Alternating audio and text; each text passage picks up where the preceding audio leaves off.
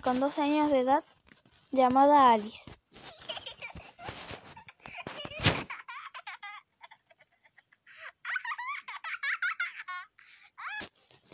Se podría decir que era muy diferente a los demás. Todos la trataban como un bicho raro. Ella estaba destrozada por dentro.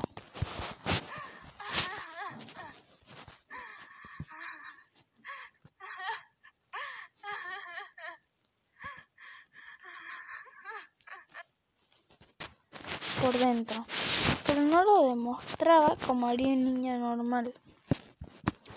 Ella era hija única y como no tenía con quién compartir, se le creó un trauma y empezó a crear sus propios amigos imaginarios.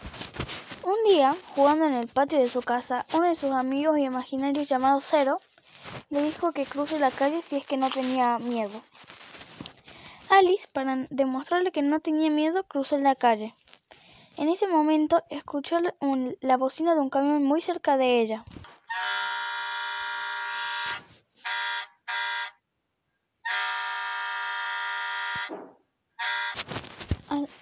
Al, darse la vuelta, vio que quienes iban en el camión eran sus padres. Ellos, para no chocarla, se tiraron hacia el barranco. La niña, al no saber cómo reaccionar, Salió corriendo rápidamente hacia el barranco donde vio el camión con sus padres prendido fuego.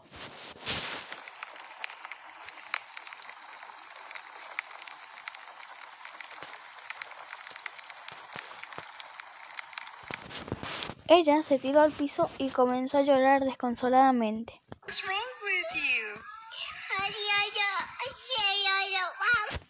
Los vecinos, al ver lo, sucedido, decidieron llamar a emergencias. ¿dónde es emergencia? Necesito un policía. En la calle 119 East Central, tercer piso. Luego de lo ocurrido, Alice quedó viviendo con una de las vecinas, ya que no tenía ningún otro familiar. Esta vecina, que decidió encargarse de Alice, se volvió una persona muy alcohólica. Esta mujer trataba demasiado mal a la pequeña. Un día, en la escuela empezó a sentirse muy mal. La cabeza le daba muchas vueltas sin parar. Salió corriendo con todas sus fuerzas hacia el baño. Al llegar empezó a devolver mucho. Cuando levantó la mirada vio en el espejo muchos ceros. Ella pensó que era producto de su imaginación, pero cuando entró al, al, salón se sentó y al mirar su carpeta vio que también estaban escritos ceros.